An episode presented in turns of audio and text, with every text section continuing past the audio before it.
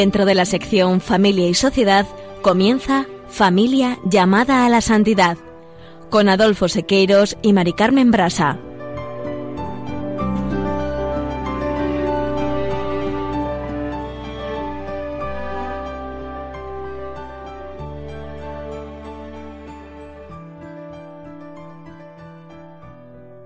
Buenos días, queridos oyentes de Radio María y familia Radio María. Bienvenidos un lunes más al programa Familia llamada a la Santidad. En el programa del día de hoy continuamos con el capítulo 4, El amor y Leticia, el amor en el matrimonio. Y en este capítulo el Papa Francisco plantea cómo debe ser nuestro amor cotidiano y da la respuesta con el llamado himno a la caridad, escrito por San Pablo a los Corintios, que refleja algunas características del amor verdadero. El programa anterior lo hemos dedicado a la primera cualidad del amor. El amor es paciente. Y en el programa del día de hoy vamos a dedicarlo a reflexionar sobre la segunda cualidad del amor. El amor es servicial. Y para ilustrar los rasgos del amor esponsal, vamos a escuchar un episodio de la película La vida es bella, dirigida por Roberto Benini, fijándonos en la entrega mutua y el servicio que exige el amor conyugal. En la sección Esposos en Cristo, Juana Julio y Seque se ocuparán hoy de San Juan Bosco, fundador de la congregación salesiana, que tuvo en su madre una guía y un apoyo constante en su labor de educar y fundar un hogar para los jóvenes necesitados. Fiesta que, como ustedes saben, hemos celebrado el pasado día 31 de enero. Y en el colofón escucharemos unas palabras del Papa Francisco que nos presenta la labor servicial y, como él dice, martirial de las madres finalizando como siempre el programa con una oración. No se lo pierdan, permanezcan en la escucha, permanezcan en Radio María.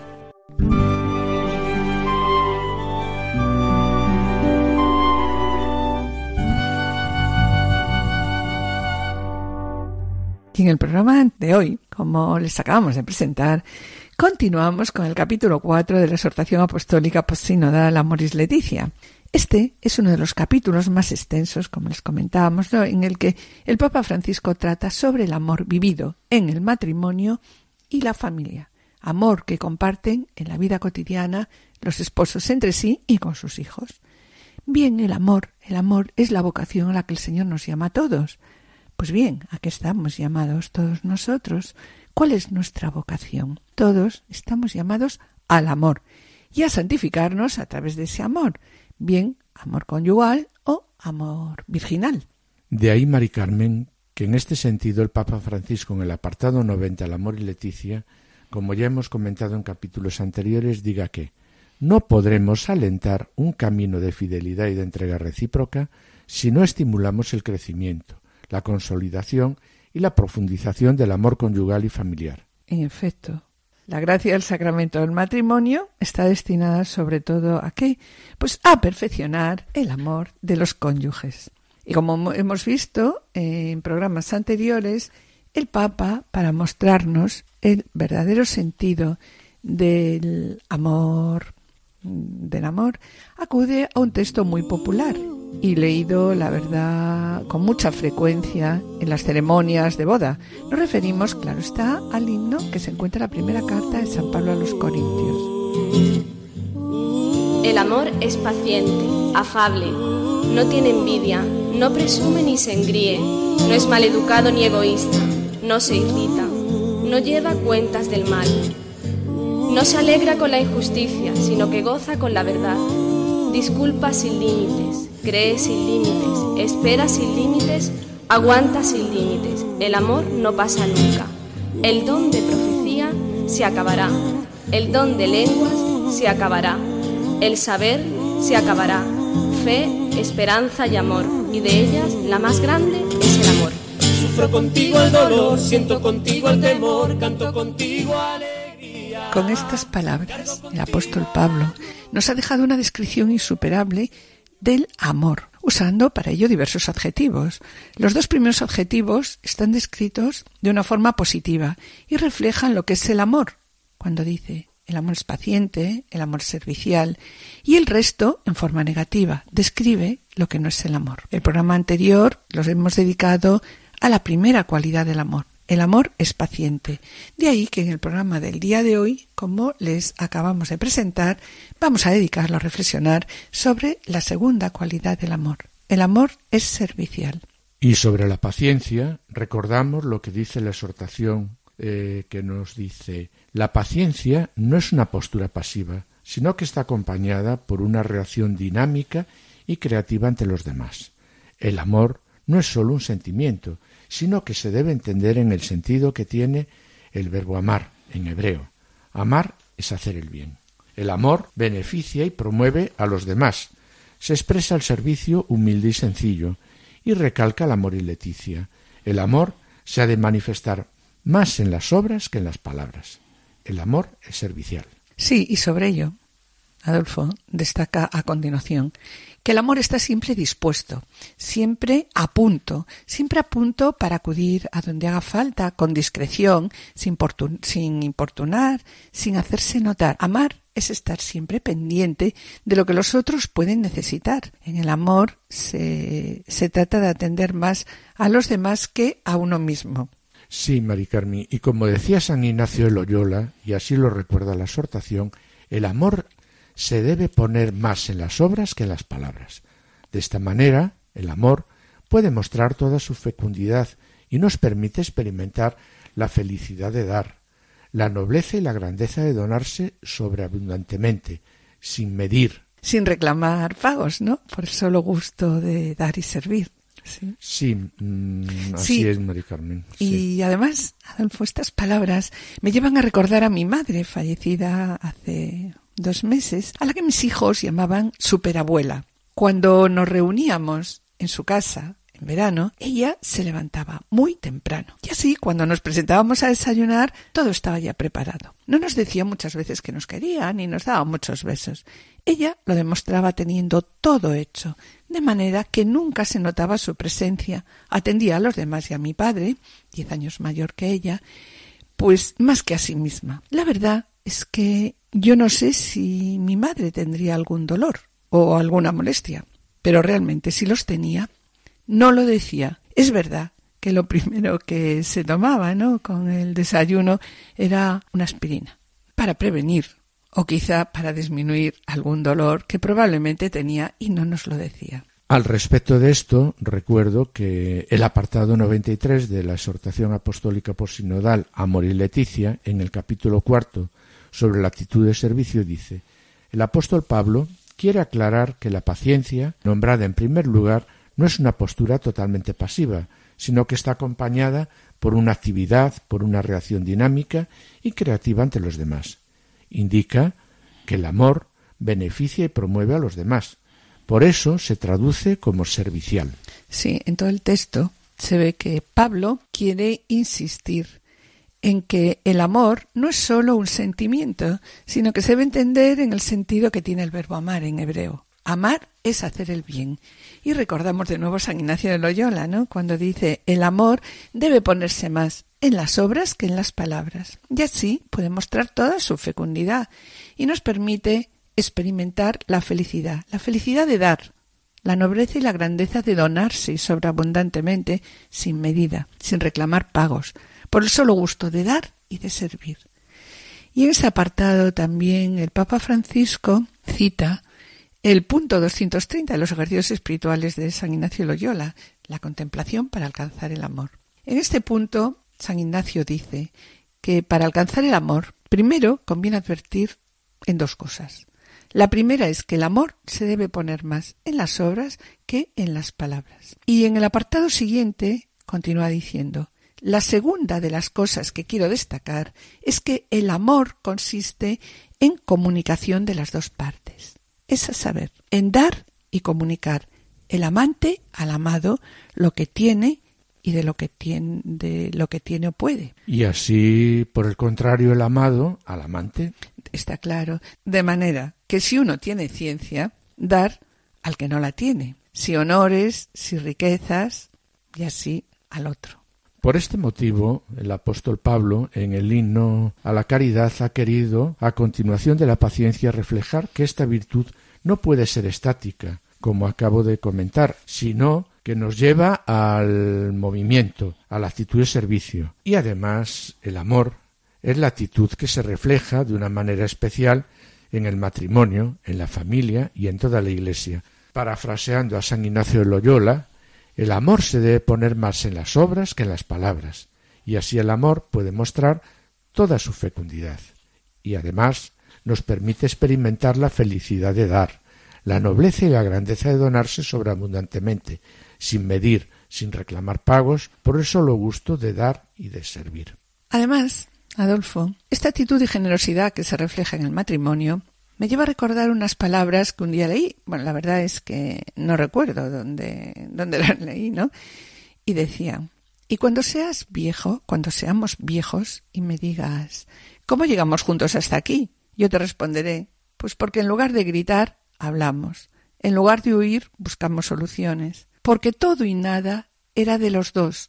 Porque lloramos y reímos juntos. Porque un día nos prometimos estar en lo bueno y en lo malo.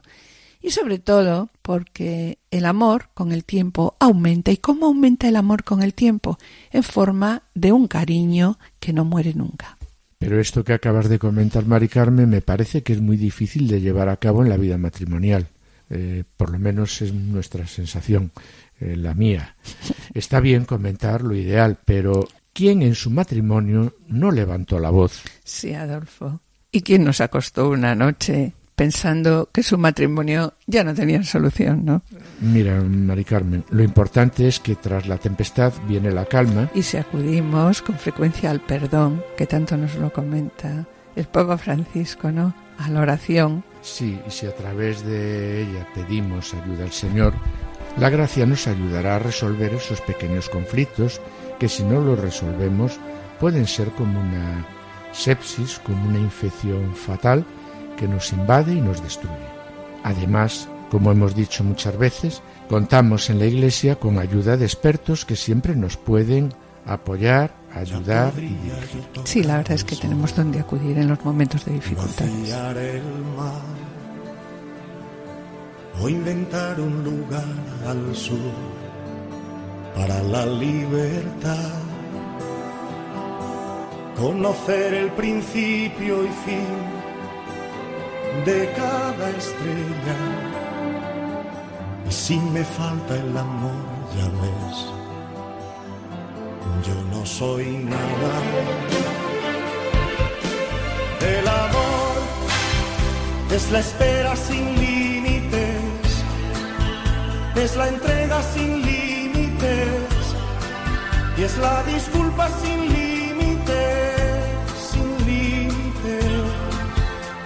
no es egoísta ni se irrita, no. El amor cree todo sin límites, aguanta todo sin límites y es generoso sin límites, sin límites.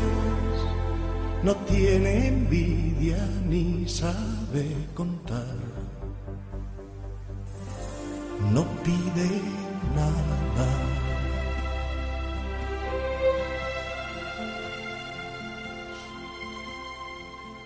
Y volviendo de nuevo a la exhortación Amor y Leticia, al apartado 93 que dice, el amor beneficia y promueve a los demás, por eso se traduce como servicial. Y el apartado 94 también nos dice que el amor no es solo un sentimiento, sino que se debe entender en el sentido que tiene el verbo amar en hebreo. Amar es hacer el bien. Y ahí que amar, como comentas, es un acto de la voluntad, es buscar el bien de la persona amada. Y sobre lo que refleja la exhortación, amar es hacer el bien de la persona amada. El amor es servicial, el amor es entrega. Y recordamos también lo que nos dice el directorio de la pastoral familiar que hemos trabajado a lo largo de estos cuatro años y también la familia es consortio sobre las dimensiones de atracción entre un hombre y una mujer. Y también nos planteamos aquí una pregunta que surge. ¿Qué sucede si nos acercamos a la experiencia del amor? Pues que descubrimos tantas cosas, es una experiencia tan rica y tan cargada de sentido que no es fácil describirla. Sí, recordamos, Adolfo, que ya en programas anteriores, como acabo de comentar, tratábamos la dimensión corporal, sexual y la dimensión afectivo-psicológica. Y para algunos autores aquí termina la fenomenología del amor, con estas dos dimensiones, sexual y afectiva. Podríamos decir que el fin de la dimensión corporal sexual es la unión corporal, el amor carnal y la búsqueda del encuentro sexual y el fin de la dimensión afectivo-psicológica, que son, pues son los afectos y sentimientos, y se dirige a la complacencia mutua. Qué bien estamos el uno con el otro. Se dirige también pues, al bienestar. Y en el programa del día de hoy, queridos oyentes, vamos a reflejar la entrega, el servicio y la ayuda mutua que exige el amor. Pues bien, la reacción propia de esta dimensión es que la presencia de la otra persona me maravilla. Y el motivo de esta admiración es la persona misma, única e irrepetible. La finalidad de esta admiración es la comunión con esa persona. Sí, Adolfo, como un doble acto, ¿no? Del hombre a la mujer y de la mujer al hombre. El acto propio de esta dimensión, de la dimensión personal, sería por tanto un amor electivo. Yo elijo a la otra persona como el amor de mi vida y la plenitud a la que me conduce, pues es el gozo de vivir para y por la otra persona. Como vemos, en esta dimensión existe un cambio en la experiencia de amor. Aquí ya no es el cuerpo o la manera de ser, sino es toda la persona. Por lo tanto, busco la comunión y el bien con el otro. Y sobre ello quiero recordar también lo que dice el Papa Francisco en el capítulo 4 de la exhortación Amor y Leticia. El amor no es solo un sentimiento, sino que se debe entender en el sentido que tiene el verbo amar, que en hebreo es hacer el bien. Como decía San Ignacio Loyola, el amor se debe poner más en las obras que en las palabras. Así puede mostrar toda su fecundidad y nos permite experimentar la felicidad de dar, la nobleza y la grandeza de donarse sobrando abundantemente, sin medir, sin reclamar pagos, por el solo gusto de dar y de servir. Podemos decir que esto es el amor. Por tanto, lo que acabas de decir, yo creo que podemos afirmar que el amor es mirar escuchar, comprender y conocer al otro. Amar es conocer y preferir al otro sobre los demás. Y al principio de una relación se tiene la sensación de comprender y mientras dure ese primer amor espontáneo e impulsivo, ¿no? Solo se quiere mirar y escuchar embelesado a la persona amada, ¿no? Sin embargo, que esto es lo difícil, el esfuerzo por captar la atención del otro tiene que durar cuánto? Toda la vida. Es necesario ir descubriendo poco a poco la riqueza que Dios ha puesto a la vida en la persona amada. Tenemos que enamorarnos todos los días. Amar, por lo tanto, no, Adolfo, es ayudarse. Y quien ama está siempre al servicio del ser amado, como nos recalca la Amoris Leticia. Pero la ayuda entre los esposos no es un servicio aislado que se hace de vez en cuando. Es una disponibilidad total, puesta al servicio uno del otro. Disponibilidad pues ¿para qué? Pues para escuchar, para agradar al otro, tener en cuenta los deseos del otro y de ahí que estamos llamados por amor para amar con todo nuestro ser. Bueno, y de lo que acabas de decir, podemos preguntarnos, ¿no? Una vez más, ¿qué es el amor conyugal? ¿Y cuáles son los rasgos de este amor conyugal? ¿Qué es lo que exige el amor conyugal? ¿No? Sí, Mari Carmen. Y sobre ello, oigamos lo que nos dice el número 35 del directorio de la Pastoral Familiar. Realizar la entrega de modo humano exige una madurez de la libertad que permite al hombre no sólo dar cosas, sino darse a sí mismo en totalidad. El fundamento de esta entrega en totalidad es un amor peculiar que se denomina amor conyugal. Sí, es una entrega libre, del uno al otro, para formar una comunión de personas, una unidad de personas. Solo desde la unidad de los esposos se logra el amor hasta el extremo. ¿Esta unión en qué consiste? Esta unión consiste en una apertura total del uno con el otro, eh, en ideas, en gustos, alegrías, penas, temores. Es necesario, urge vivir unidos, ¿no? Pero esta unidad pues la verdad es que no se regala. Es una unidad, como comentaba antes, que tenemos que ir conquistándola día a día evidentemente pasando por muchos errores, disgustos, obstáculos y lágrimas. Y sobre la unidad recuerdo las palabras de Pío XII, vuestras almas, vuestros espíritus deben comunicarse hasta alcanzar una sola alma.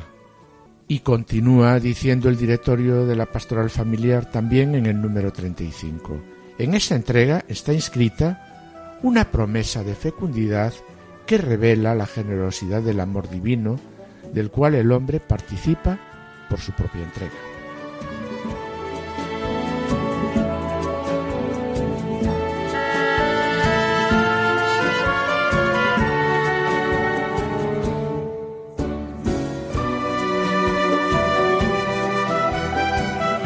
Queridos oyentes y familia de Radio María, estamos en el programa Familia llamada a la Santidad, dirigido por Adolfo Sequeiros y quien les habla, Maricano Embrasa.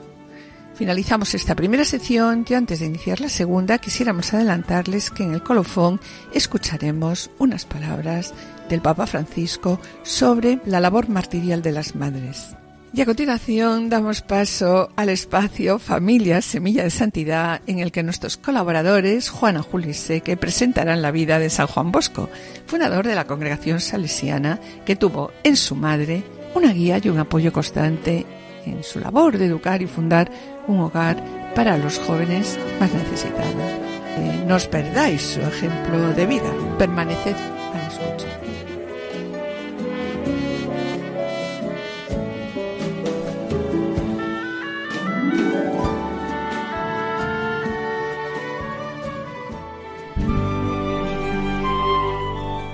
Familia, semilla de santidad. Queridos oyentes de Radio María, en esta ocasión el espacio Familia Semilla de Santidad nos ofrece el ejemplo de San Juan Bosco, fundador de la congregación salesiana, que tuvo en su madre, Margarita Oquiena, una guía y un apoyo constante en su labor de educar y fundar un hogar para los jóvenes más necesitados. La influencia de esta mujer admirable en el proyecto de don Bosco es reconocida por la familia salesiana y por toda la Iglesia.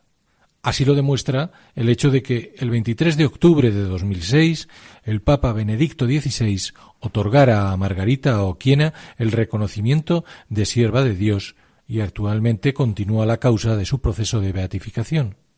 Conozcamos pues su historia.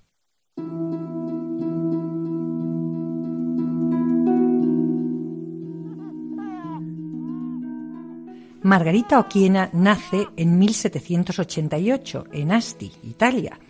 A los 24 años se casó con Francisco Luis Bosco, que era viudo y padre de Antonio, un niño de apenas cuatro años. En 1817, tras cinco años de matrimonio, Francisco muere y Margarita se convierte en una viuda de, 29 años con cuatro personas a su cargo. Antonio, que tiene nueve años, y los dos hijos nacidos de su propio matrimonio, José Luis y Juan Melchor, de cuatro y dos años. Además, al cuidado de los tres niños se sumaba la dedicación a su suegra, de 65 años, que estaba minusválida. Es fácil, pues, imaginar las dificultades a que se enfrentaba Margarita, agravada sin duda por una situación económica de extrema pobreza.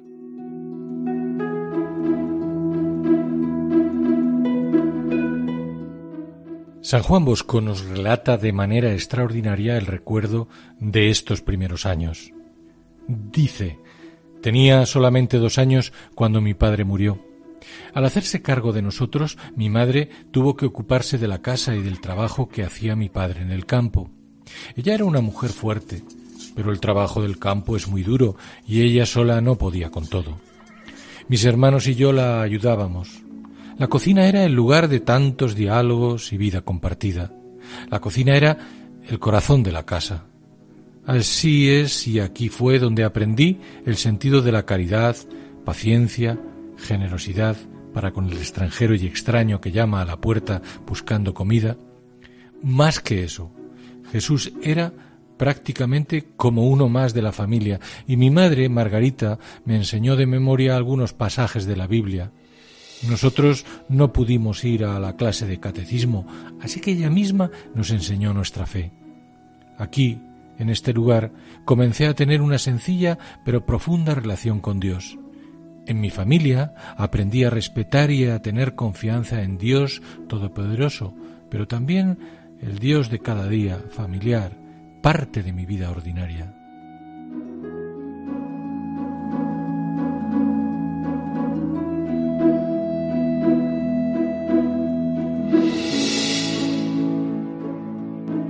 Efecto, mamá Margarita, como sus hijos de carne y también los espirituales la llamaban, Enseñaba a ver a Dios en las pequeñas cosas y a maravillarse ante la belleza de la creación. Ella, que no había podido ir a la escuela, tenía la sabiduría que da el Espíritu Santo.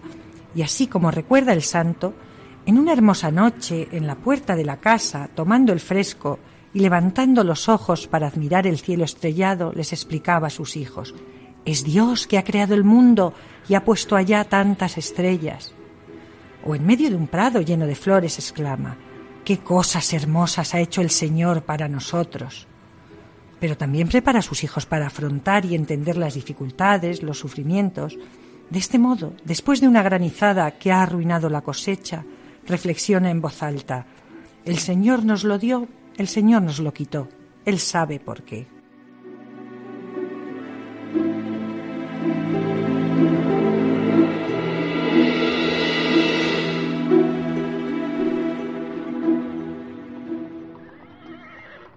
El trabajo en el campo era duro. El joven Juan se iba fortaleciendo en medio de las dificultades, pero siempre con la guía y el cuidado amoroso de su madre. Su biógrafo, Robert Skiel, nos recuerda sus palabras. En nuestra casa, dice, había que trabajar para vivir. Mi madre daba ejemplo. Aún me parece oír sus palabras con un fuerte eh, acento piamontés. Mala la bandera nunca encuentra buena piedra. Quien no trabaja no come. Era activa como una abeja y la imitábamos. Mi primer campo fue nuestra tierra de Ibequi. Sembraba, segaba, podaba la viña, hacía la vendimia, recogía y prensaba la uva.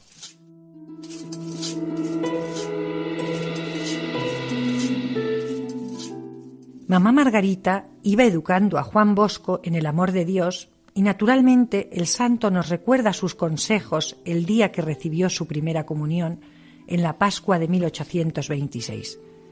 Juanito mío, Dios te prepara un gran regalo. Prepárate bien. Para ti es un gran día. Dios ha tomado posesión de tu corazón. Ahora prométeme de hacer cuanto puedas para conservarte bueno hasta el fin de la vida.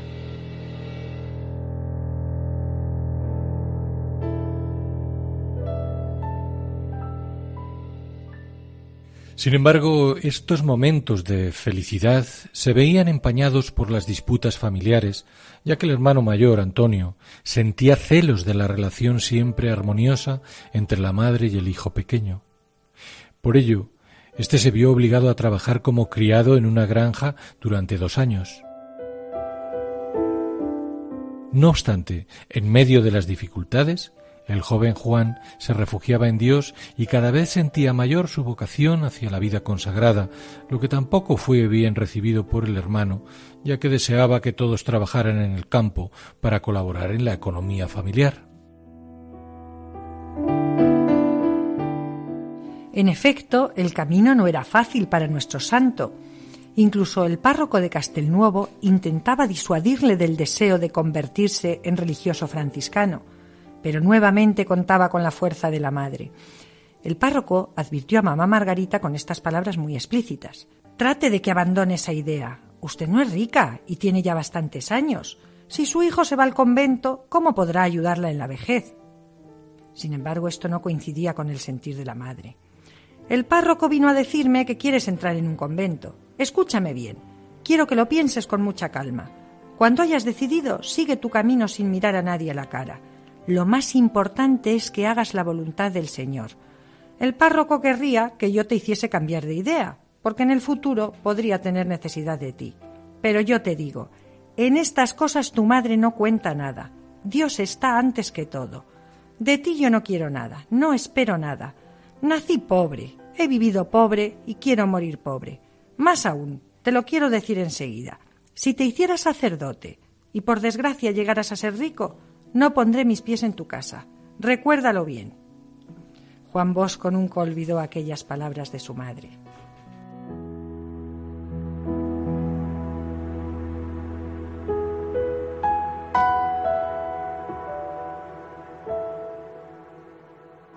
La trascendencia del testimonio cristiano que impregnaba la vida de Margarita tiene un ejemplo extraordinario en el sueño profético que Juan Bosco tuvo a los nueve años.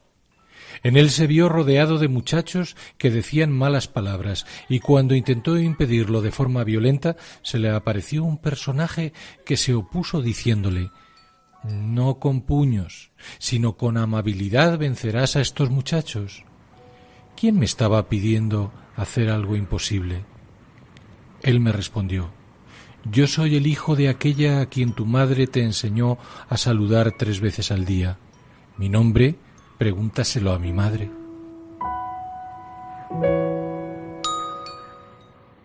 Y continúa relatando. De repente apareció una mujer de majestuosa presencia. Yo estaba confundido. Ella me llevó hacia sí y me cogió de la mano. Me di cuenta que todos los niños habían desaparecido y en su lugar vi todo tipo de animales, perros, gatos, osos, lobos. Ella me dijo, hazte humilde, fuerte y robusto, y lo que tú ves que sucede a estos animales, tú lo tendrás que hacer con mis hijos. Miré alrededor y vi que los animales salvajes se habían convertido en mansos corderos. Yo no entendí nada y pregunté a la señora que me lo explicara. Ella me dijo, a su tiempo lo comprenderás todo. Cuando lo conté por la mañana, mi madre intuyó, ¿quién sabe? A lo mejor llegas a ser pastor de almas.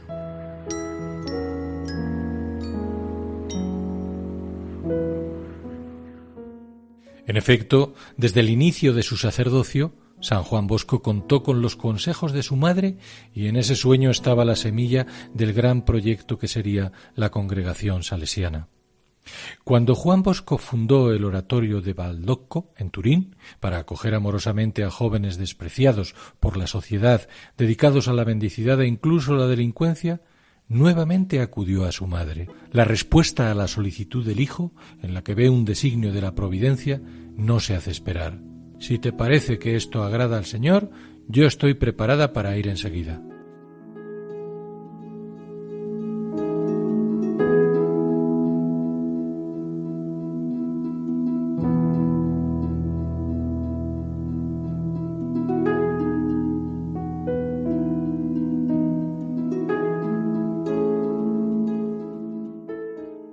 Así es, en 1846 llegó a la casa de Baldocco y permaneció allí hasta su muerte, ocurrida diez años después. En el tiempo en que mamá Margarita estuvo en el oratorio, preparó la comida, lavó y remendó la ropa de aquellos pobres muchachos, les prodigó amor y cuidados. Don Bosco lo recuerda con estas palabras. Mi madre sobresalía en el arte de agradar a nuestros chicos. Aún los estoy oyendo pedir Mamá, una manzana. Mamá, no tengo pañuelo. Se me ha roto el pantalón. Sonriente, discreta, estaba siempre atenta.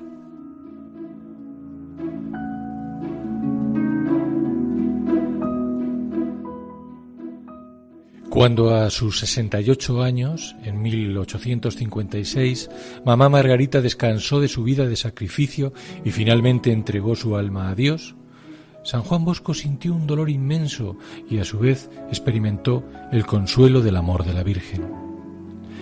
Le doy gracias por reconfortarme a la muerte de mi madre Margarita. La mañana de ese día celebré la misa e hice esta oración. Mi buena madre, aquí estamos mis hijos y yo sin madre.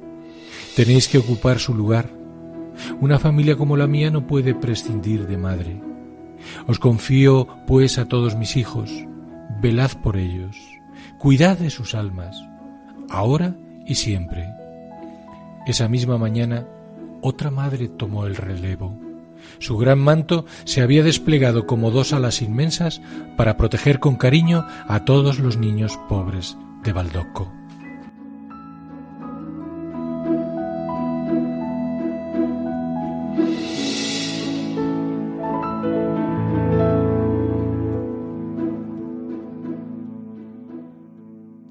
La importancia, tantas veces reiterada, del testimonio y el amor de la familia haya una expresión rotunda en las palabras de nuestro santo.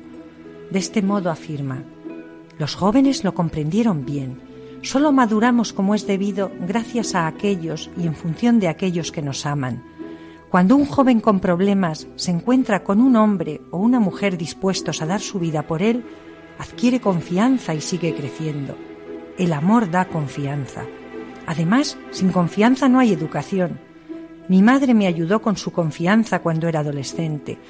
Os diré que ella solo quería lo mejor para mí. Yo tenía en ella una confianza sin límites. Ella lo sabía todo, no se le escapaba nada, pero me dejaba hacer. Sin su permiso no hubiera movido ni un pie.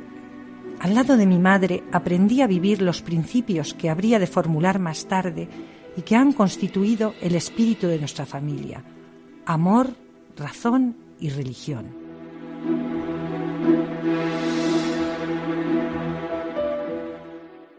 Que estas hermosas palabras, todo un camino de santidad para la familia, sirvan de guía en nuestros hogares. Hasta el próximo programa, que Dios les bendiga.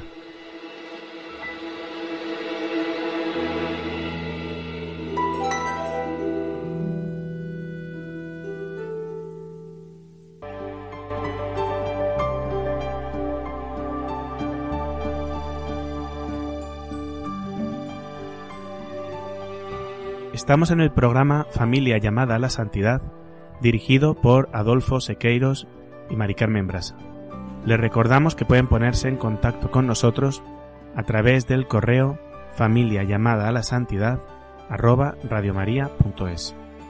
o enviando un correo postal a la dirección de Radio María, Paseo de Lanceros 2, primera planta, 28024, Madrid, indicando el nombre del programa Familia llamada a la Santidad. Para solicitar este programa, deberán dirigirse ustedes al teléfono de atención al oyente 902 500 518. También pueden escucharlo a través de podcast entrando en la página www.radiomaria.es y podrán descargarlo en su ordenador para archivarlo o escucharlo a la hora que ustedes deseen.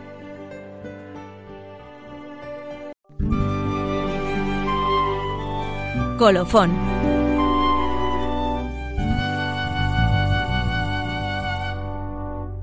Y después de haber escuchado la vida de la familia de San Juan Bosco, que tuvo en su madre una guía y un apoyo constante en su labor de educar y fundar un hogar para los jóvenes más necesitados, continuamos hablando de las cualidades del amor, y concretamente de la cualidad que estamos tratando en esta mañana. El amor es servicial. Pues sí, Adolfo. Y sobre la entrega, ¿qué es la entrega? La entrega es la respuesta a la vocación del amor. Entregarse, ¿qué es? Entregarse es dar sin esperar nada a cambio. Nada, nada, nada. Nada. Bueno, la verdad, Adolfo, es que este concepto de entrega pues no suena bien. ¿Y por qué? Pues porque implica renunciar a uno mismo. Y esta renuncia a uno mismo cuesta. Pero la verdad, si se consigue, es una maravilla, ¿no? Lo que sí es cierto, Mari Carmen, es que en estos tiempos eh, la vida actual no nos ayuda a nada. Vivimos en un momento en que se tiene alergia pues al compromiso. Nadie quiere comprometerse a largo tiempo. Con nadie ni para nada. Un compromiso temporal es fácil, pero uno para siempre no entra en los proyectos de vida actual. Es una sociedad, la que tenemos, donde nadie está dispuesto a entregar su vida por el otro. La entrega como bien decías, es una maravilla del amor, cuando estamos dispuestos a pasarlo mal por tu esposa o esposo, o dar tu vida por ella o por él. En esto se materializa la entrega. Sí, pero en el matrimonio, cuando la entrega es sincera, está claro que si nos damos, hay que darse con todas las consecuencias. Fíjate, le regalas tu cuerpo, tu alma, tu carácter, tus virtudes, tus defectos, tus disgustos. Le regalas también tu pasado, tu presente y tu futuro. Y te fías tanto de él o de ella, confías plenamente en él o en ella que cierras los ojos y te lanzas. En eso consiste la entrega en el matrimonio. La verdad que es un salto al vacío y es un gran acto de fe y de confianza en el otro que con la ayuda de Dios ¿no? Sí, y María Carmen. Y como dice San Ignacio Loyola, uno al servicio del otro. El amor consiste en comunión de las dos partes, es a saber, en dar y comunicar el amante al amado lo que tiene. O lo que puede, ¿no? Sí, y así, por el contrario, el amado al amante. De manera que si el uno eh, tiene ciencia, dar. Pues dar al que no la tiene. Y si uno tiene honores o riquezas, pues... Debe darlas al otro, claro. Y así se crea la verdad, Adolfo, un vínculo indestructible que ellos mismos han forjado libre y voluntariamente, poco a poco, con la ayuda de Dios. Y es sólo cuando ambos se funden en una unidad, el hombre es plenamente el mismo. Y en ese momento podemos decir que esa unión hombre-mujer es el icono de Dios. Y ahora pasamos a escuchar un fragmento de la película La vida es bella, eh, dirigida por Roberto Benigni, fijándonos sobre todo en este fragmento en la entrega mutua y el servicio que exige el amor conyugal.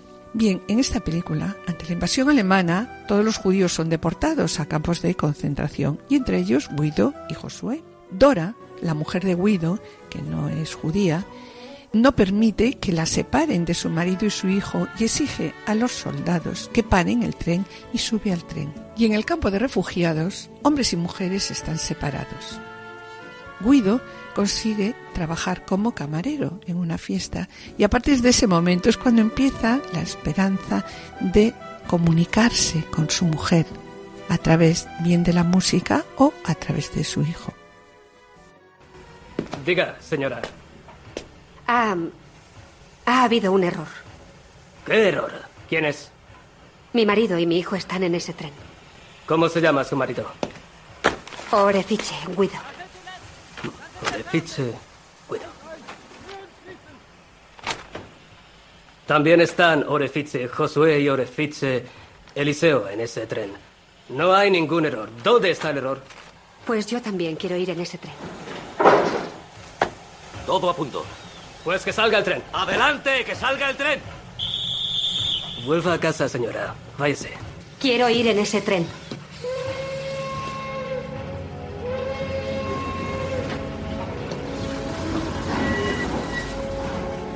Le pido ir en ese tren.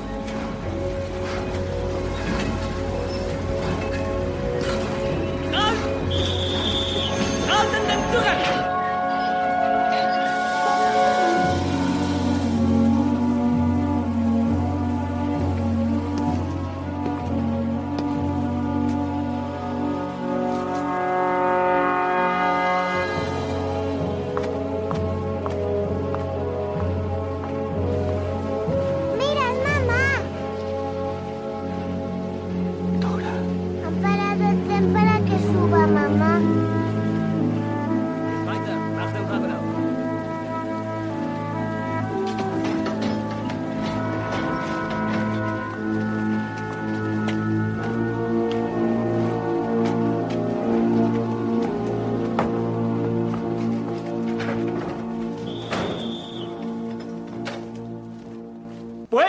¡Buenos días, princesa! He soñado toda la noche contigo. Íbamos al cine y tú llevabas aquel vestido rosa que me gusta tanto. Solo pienso en ti, princesa. Pienso siempre en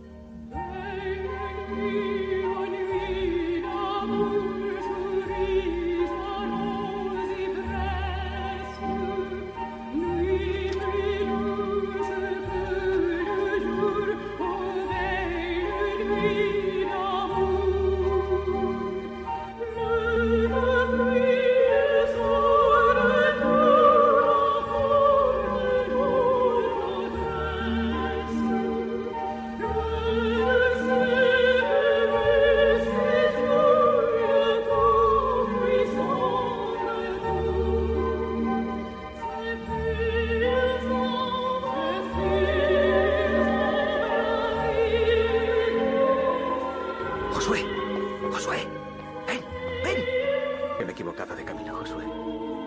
Josué, muy bien, duerme, que tengas dulces sueños.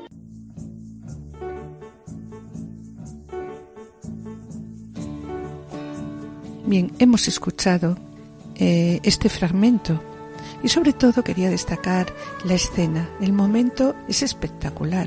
Aquí vemos cómo Dora se une a su marido a través de la música y la voz de Josué y es un momento sublime de amor que experimenta pues una unión total ahí marido y mujer y que corrobora la verdad las palabras que dice Pío XII vuestras almas, vuestros espíritus deben comunicarse hasta alcanzar una sola alma.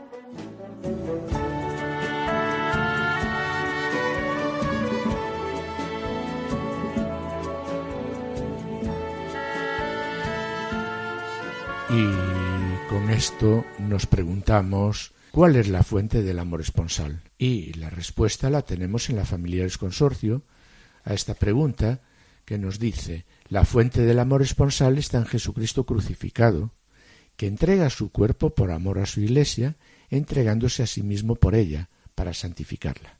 Y continúa diciendo todo amor humano debe ser referido a este gran misterio de la entrega de Cristo por la Iglesia, ¿Y cómo podemos hacer esta entrega? ¿Cómo podemos amarnos hasta el extremo? Es algo que nos podemos preguntar nosotros. ¿Cómo podemos hacer esta entrega? Pues mira, Mari Carmen, si Cristo es el centro de nuestra vida, significa que estamos dispuestos a amar hasta el extremo como Jesucristo amó a su iglesia. Sí, es verdad. Y para ello contamos con la ayuda de la gracia y una serie de medios que nos aporta la Iglesia, las diferentes realidades eclesiales y movimientos de espiritualidad conyugal. Entre estos medios destacamos los que nos proponen el número 54 el directorio de la pastoral familiar y el movimiento de equipos de Nuestra Señora. Oración, personal, sí. oración conyugal, diálogo conyugal en presencia de Dios y, la verdad Sí, sí, sí, Pues fruto de este diálogo surge la necesidad de proponernos ser mejores, corregir nuestros fallos. Eh, mm, Con la ayuda de la mutua corrección, el discernimiento de la voluntad de Dios en nuestras vidas. Y pedir perdón, claro, pero esto sabemos que no es fácil y de ahí es muy importante la necesidad de la oración y del, y del perdón. perdón. Claro, sabiendo que contamos con la gracia de Dios y la ayuda mutua del marido a la mujer y de la mujer al marido. Bueno, y como conclusión, Adolfo, podemos decir aquí, ¿no? Que la mujer se santifica haciendo santo al marido y el marido se santifica Haciendo santa a la mujer. claro. Exacto. Ánimo a todos y manos a la obra con la ayuda de la gracia. Trabajo diario.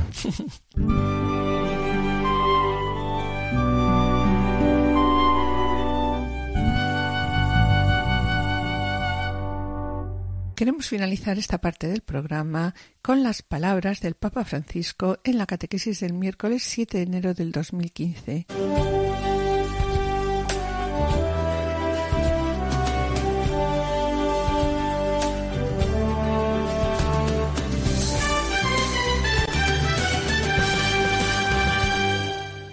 Queridos hermanos y hermanas, en esta catequesis continuamos con el tema de la familia, meditando la figura de la madre.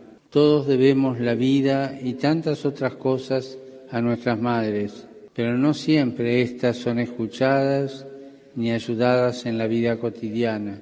Al contrario, a menudo son explotadas a causa de su disponibilidad. Ni siquiera la comunidad cristiana las valora convenientemente a pesar del eximio ejemplo de la Madre de Jesús. Algunas veces parece que no completa la vocación de la mujer esta maternidad y sin embargo ser madre es una gran riqueza en la vida familiar. Las madres, sin embargo, en el amor incondicional y oblativo por sus hijos, son el antídoto al individualismo las grandes enemigas de la guerra. Es lo que el arzobispo Óscar Romero definió como martirio materno, una entrega total, sin aspavientos, en el silencio, la oración, el cumplimiento del deber. Ir dando la vida poco a poco como hace una madre por su hijo. En los momentos difíciles no es raro encontrar en ellas la ternura, la dedicación, la fuerza moral. Ellas son quienes frecuentemente dan los primeros rudimentos de la fe. esos que calan hondo. Sin ellas no solo se perderían fieles, sino buena parte del calor más profundo de la propia fe.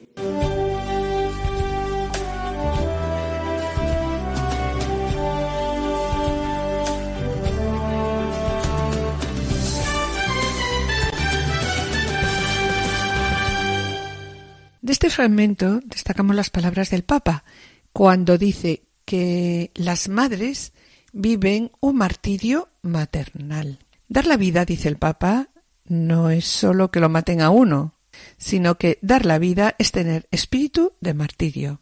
Es darla en el silencio, en la oración, en el cumplimiento honesto del deber, en aquel silencio de la vida cotidiana. Ir dando la vida, como la da la madre, con la sencillez del martirio maternal.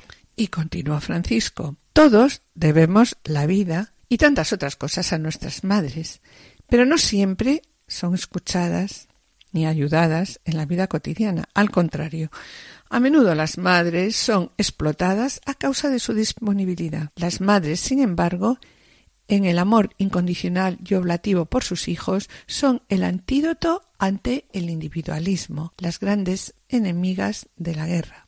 La elección de vida de una madre es la elección de dar vida. Y esto es grande, dice el Papa, es muy bello. Una sociedad sin madres sería una sociedad deshumana porque las madres siempre saben testimoniar, incluso en los peores momentos, la ternura, la dedicación, la fuerza moral. Las madres a menudo transmiten también el sentido más profundo de la práctica religiosa, en las primeras oraciones, en los primeros gestos de devoción que un niño aprende. Sí, y continúa diciendo, sin las madres no solo no habría nuevos fieles, es verdad, ¿no? Sino que la fe perdería buena parte del calor sencillo y profundo. Y la Iglesia es madre con todo esto, es nuestra madre.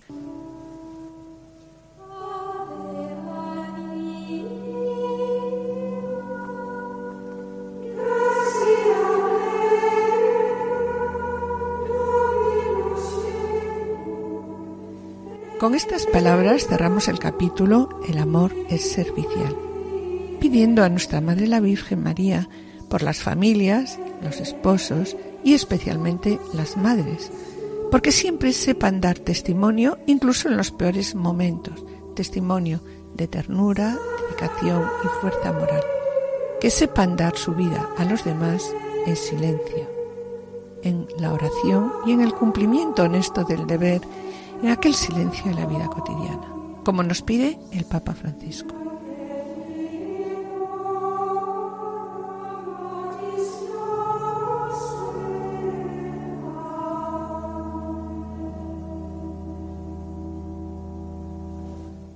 Y bien, mis queridos oyentes, con pena tenemos que despedirnos. Hemos dedicado el programa el día de hoy a reflexionar sobre la segunda cualidad del amor. El amor es servicial, según se presenta en la Amor y Leticia, basado en el himno a la caridad de San Pablo los Corintios. Y para ilustrar estos rasgos del amor servicial eh, y de la entrega, hemos escuchado un episodio de la película La vida es bella, dirigida por Roberto Benini, fijándonos en la entrega mutua y el servicio que exige el amor conyugal. En la sección Esposos en Cristo, Juana Julio y Seque nos han presentado la vida de San Juan Bosco, fundador de la congregación salesiana, que tuvo en su madre, como hemos visto, una guía y un gran apoyo en su labor de educar y fundar un hogar para jóvenes más necesitados. Y en el colofón hemos escuchado unas palabras del Papa Francisco que nos presenta la labor servicial y, como él dice, martirial de las madres. Finalizando, como siempre, el programa con una oración. Agradecemos a los asistentes el control de sonido. Y yo espero seguir con ustedes eh, mañana por la mañana con la doctora Sirven en el programa para que tengan vida a las 11 de la mañana. Y esperamos estar ¿no? de nuevo con ustedes los dos juntos el lunes dentro de dos semanas. Muchas gracias por su atención. Hasta la próxima audición. Que el Señor os bendiga. A continuación, damos paso a la revista Diocesana. No se lo pierdan y permanezcan a la escucha. Han escuchado Familia llamada a la santidad con Adolfo Sequeiros y Mari Carmen Brasa